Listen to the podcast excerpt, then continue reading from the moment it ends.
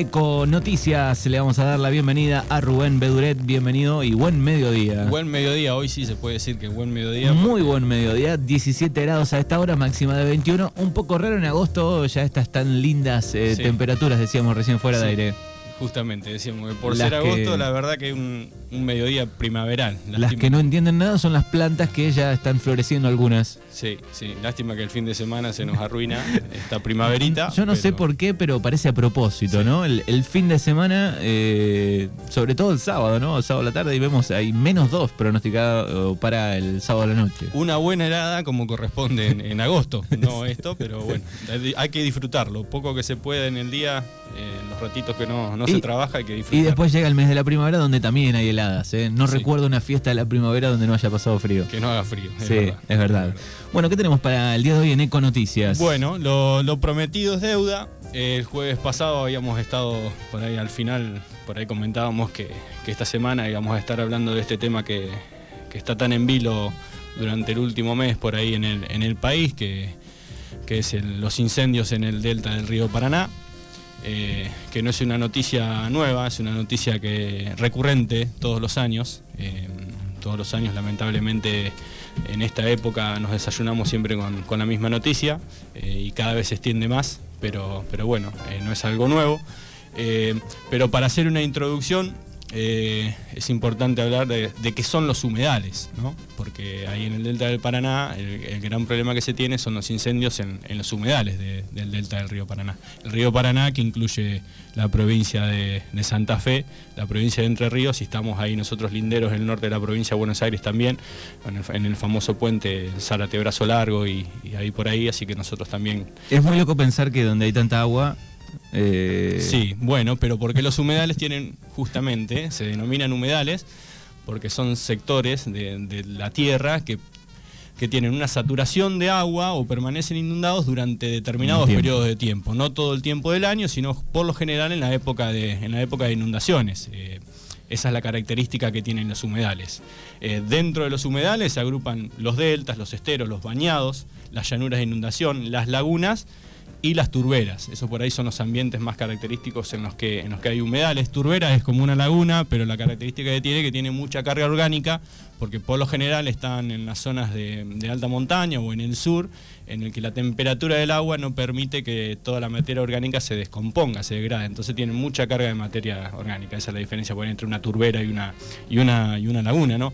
Yo por ahí buscando un paralelismo como para, para acercarnos a un humedal, eh, por ahí lo, más parecido o, o que podemos considerar un humedal pequeño, pero que lo tenemos es en el Bajo de, de Espinosa, acá nomás, en el caminito del Molino Eólico, ahí que está en el partido de Adolfo Alsina, pero lindero en nuestro distrito, esa, esa laguna tan linda que tenemos Claro, cerquita. a- antes de llegar por ahí a, a la parte del medio de la laguna, izquierda, derecha, suele haber en alguna época eh, mucha totora, ¿no? Exactamente, lo vivimos hace, justo fue en, en plena pandemia, en que fue también, veníamos de una época de inundaciones, en el que ese, ese sector de ahí eh, estaba inundado, pero no tiene más de 50 centímetros de profundidad.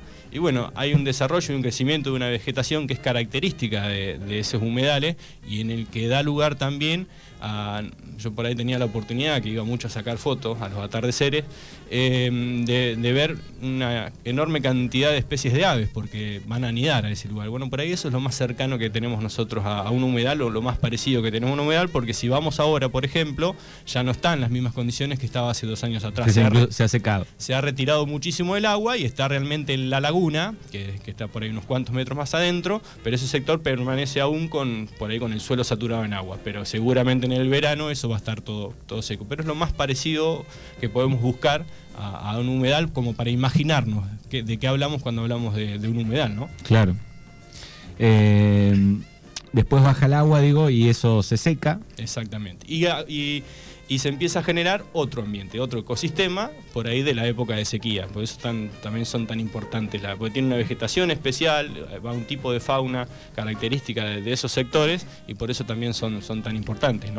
en, el, en el país hay 600 kilómetros cuadrados de humedales, que representan un 21% del territorio nacional. Claro, es enorme. Es enorme, es enorme, es- muchísimo, por eso son tan importantes los humedales en nuestro país. Representan un 21, un 21% del territorio del país. Bueno, ¿y por qué son, son tan importantes los, los humedales? Porque se consideran que brindan servicios ecosistémicos. ¿Qué son los servicios ecosistémicos? Por ejemplo, control de inundaciones, reposición y depuración del agua, estabilización de las costas, protección contra las tormentas, retención y exportación de sedimentos y nutrientes, son ámbitos de biodiversidad y por eso son tan importantes los humedales, ¿no? En los últimos años, en los últimos 100 años han desaparecido, desaparecido el 64% de los humedales del planeta. El 64%. ¿Y qué es lo que lo ha producido esta desaparición? Son los cambios en el uso del suelo, el aumento de la agricultura y el pastoreo, la desviación de agua mediante represas, el desarrollo de infraestructura, la creación de barrios, el crecimiento de las ciudades, ha ido desplazando el ámbito natural y el ambiente natural y se han cambiado las condiciones naturales de los humedales para que ahí se puedan implantar nuevos barrios, por ejemplo. Y bueno, obviamente que la contaminación del aire y del agua. Eh, estaba pensando, claro, por ejemplo, ayer leía eh, en Zárate, por ejemplo, hay eh, focos de incendio. Sí, sí, porque eh, ahí eh, Zárate es la parte de la provincia de, Buenos Aires donde, donde comienza el, delta, ¿no? Claro, así que es un gran problemón, pero bueno, eh, se habla de la ley, ¿no? Desde hace mucho tiempo que se está pidiendo y como para entender un poco, digo, bueno, cuando llega la, época de, de, sequía, digamos, hay incendios eh, intencionales, ¿no? Sí, se supone, hablando por ahí un poco más específicamente del delta del Paraná, son 20 kilómetros cuadrados de humedales. 20 kilómetros cuadrados. Albergan 700 especies vegetales, 500 especies de vertebrados, eh, reptiles, peces, 260 especies de aves. Y en 2020, por los incendios, se perdieron 3.500 kilómetros cuadrados justamente la práctica que se realiza en estos, en estos lugares son para ganarle terreno en las épocas de sequía, lo que se hace es incendia el pasto natural para eh, la, ganadería intensiva o para la agricultura intensiva. Lo que pasa es que supuestamente se les desbordan esos, esos, esos incendios controlados. Eh, nunca son controlados esos incendios y ahí bueno cuando se por eso digo la, importancia de regular esto de controlarlo mucho más digo si bien hay este hay comandos que controlan, que no sé qué, en, varios lugares, digo, eh, hace falta una, una buena... Sí, la gran dificultad, por ejemplo, del Delta es que la mayoría de los lugares no, no tenés acceso, no hay caminos, eh, no hay nada para, llegar. Entonces es muy difícil de controlar. Si a vos te, inician un, foco de incendio en, un lugar en el que no tenés acceso, no hay manera después de, poder controlarlo. Ese es el gran problema. Y en cuanto a la ley... En el año 1991 se firmó un tratado internacional, el Tratado de Ramsar.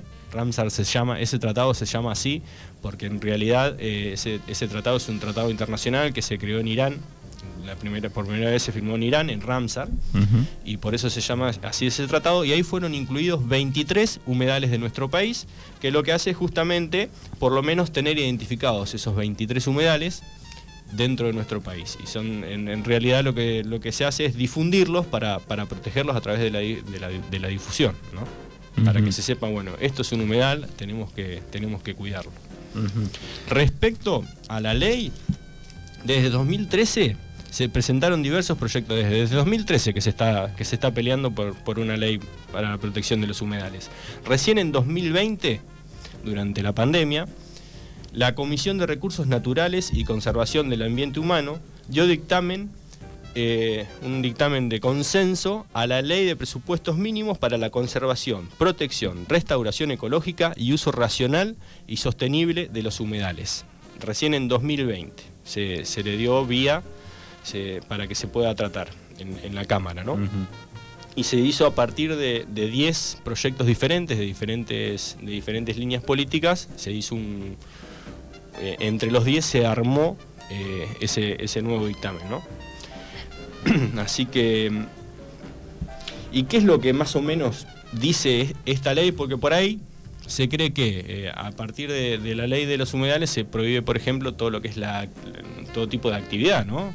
Pero en realidad dice la ley de humedales no prohíbe la actividad productiva, sino lo que hace es regularla, decir, qué tipo de actividad vos podés realizar, porque no es lo mismo, por ejemplo, realizar una pastura eh, para animales con, el pasto natural, que también es rico en nutrientes, a barrer todo ese, humedal con incendios para poner pastura, para favorecer a, la, ganadería intensiva. ¿no? Claro.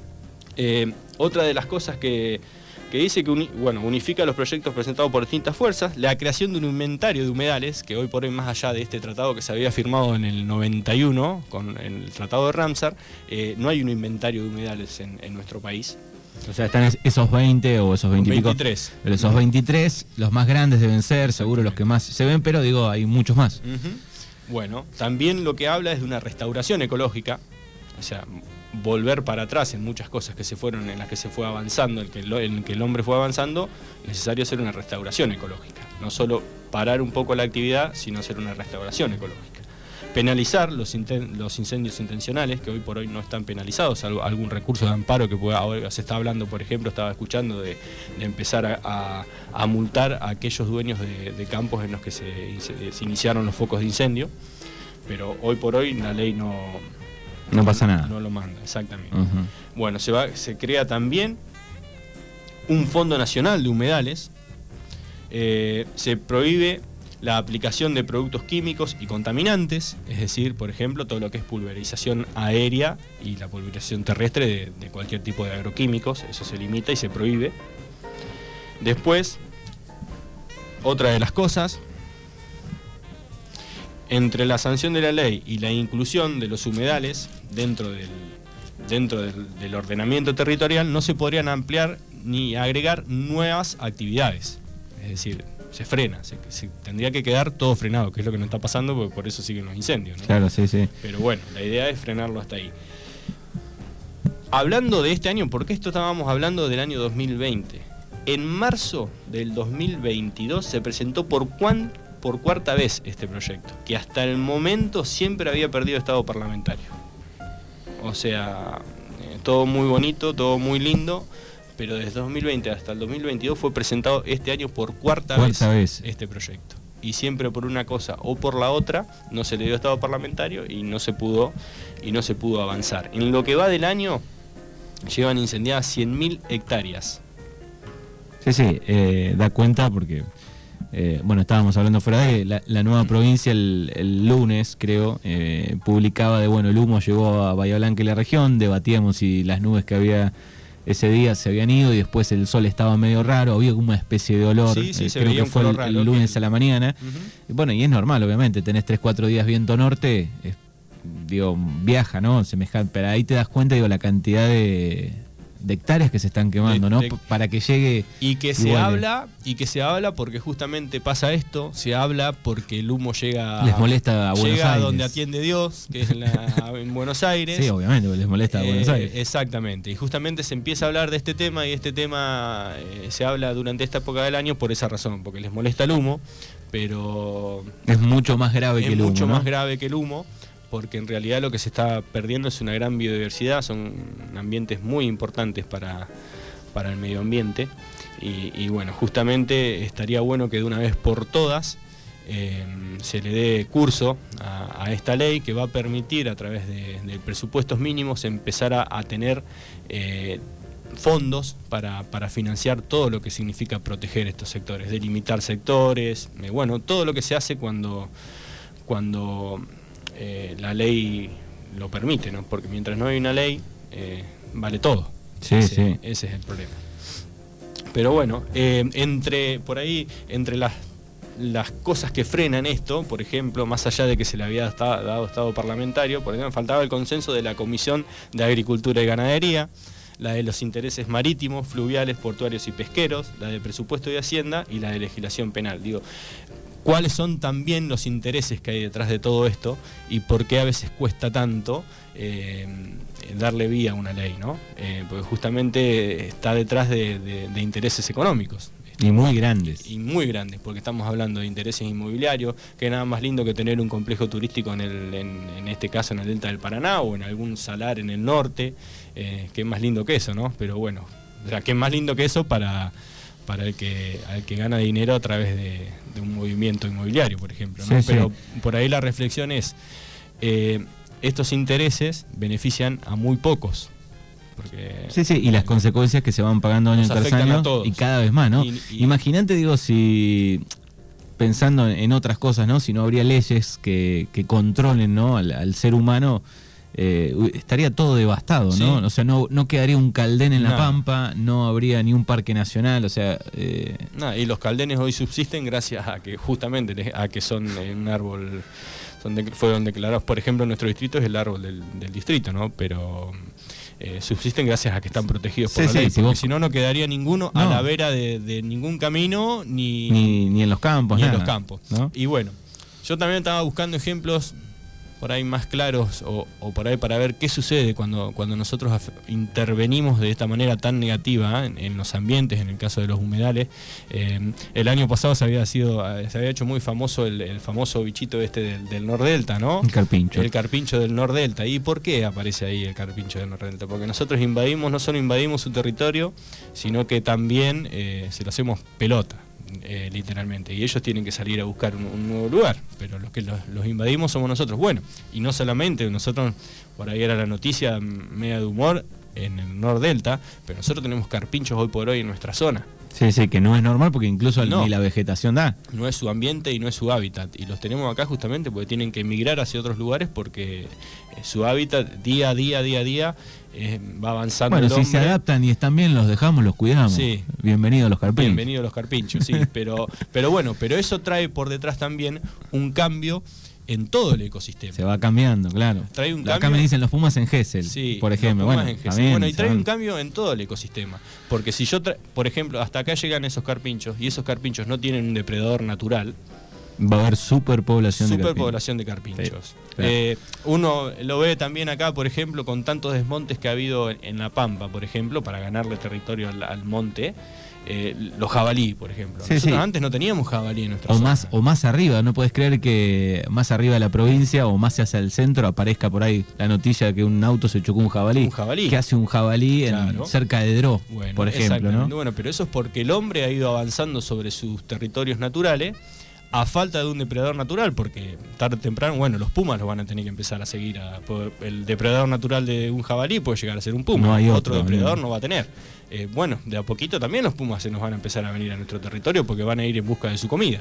Pero bueno, eso es también tomar un poco de conciencia de y algo por ahí cercano y tangible de, de qué desastre hacemos cuando avanzamos sobre lugares que no tenemos que avanzar o o no lo hacemos de manera sustentable, ¿no? Porque ese es el tema. si nosotros invadimos el, territorio natural de una especie, lo más normal va a ser que esa especie busque otro lugar. Y bueno, y después se, conlleva y genera un montón de otros problemas. por ejemplo, ¿qué es lo que pasa? Yo pongo el ejemplo de, los jabalí. Arrasan con sembradíos, por ejemplo, los jabalí. Sí, sí, agarran una avena recién nacida y sí, porque no dejan nada. Porque se convierten en plaga. Se convierten en plaga en lugares donde no tienen un depredador natural, esos eh, proliferan y se convierten y se convierten en plaga. Pero bueno, esos por ahí son ejemplos puntuales de, no solamente el humo que le llega a los porteños, sino del desastre que hacemos en todo el, ecosistema. Y esto estamos hablando de cosas por ahí que vemos, ni hablar de microorganismos, no, no mencionamos los insectos, un montón de, cosas no por ahí no tuvimos en cuenta dentro de lo que es un ecosistema. Sí, sí, que decís, bueno, se traslada, se corre su hábitat un, este, un hongo, un insecto, algo que, pueda contaminar este, o estropear eh, pasturas, qué sé yo, puede armar un desastre terrible. Exactamente, Bueno, ojalá que, eh, que avance esto, ¿no? Y que en algún momento de una vez por todas salga esta ley. Eh, y después se aplique, se, controle. sí, porque, por ahí tenemos un montón de leyes que, que, por ahí no se aplican, no se controlan, o los intereses económicos y bueno, y, y, esa es la lucha más grande por ahí que a veces tenemos en nuestro país y seguramente en, otros lugares también, es luchar contra los intereses económicos, que por ahí son un poco los que rigen, los que rigen todo, ¿no? Eh, está todo bien hasta que me tocas el bolsillo y bueno, ahí está el, ahí está el problema también. Siempre veo en, en, Instagram, digo, esto será verdad, veo esas rutas eh, donde hay pasadizos cada tantos kilómetros para que, digamos, los animales, por ejemplo, sigan pasando sobre las rutas. Digo, ¿será verdad? Bueno, ¿qué países lo aplican? Digo, cuándo llegará e-, ese nivel, ¿no? Porque ya Es, terrible ese nivel de, cuidar el hábitat, de conciencia. De conciencia, decir, bueno, cada 10 kilómetros hago un kilómetro para que los animales puedan pasar por abajo, por arriba de, una ruta, por ejemplo, ¿no? Sí, eh, y es que tenemos que llegar a ese nivel de conciencia. Eh, el planeta Tierra tenemos uno solo y hasta ahora no hemos descubierto ninguno en el que nos podamos mudar. Por suerte. Y si nos vamos a mudar a otro planeta, lo vamos a hacer pelota. En, yo creo que en mucho menos tiempo del que, Más rápido. que estamos haciendo bolsa este, sí. Bien. Bueno, es Rubén Bedure que nos trae Econoticias, como siempre, aquí en Mañanas Urbanas. Gracias y nos encontramos el próximo jueves. Nos encontramos el próximo jueves.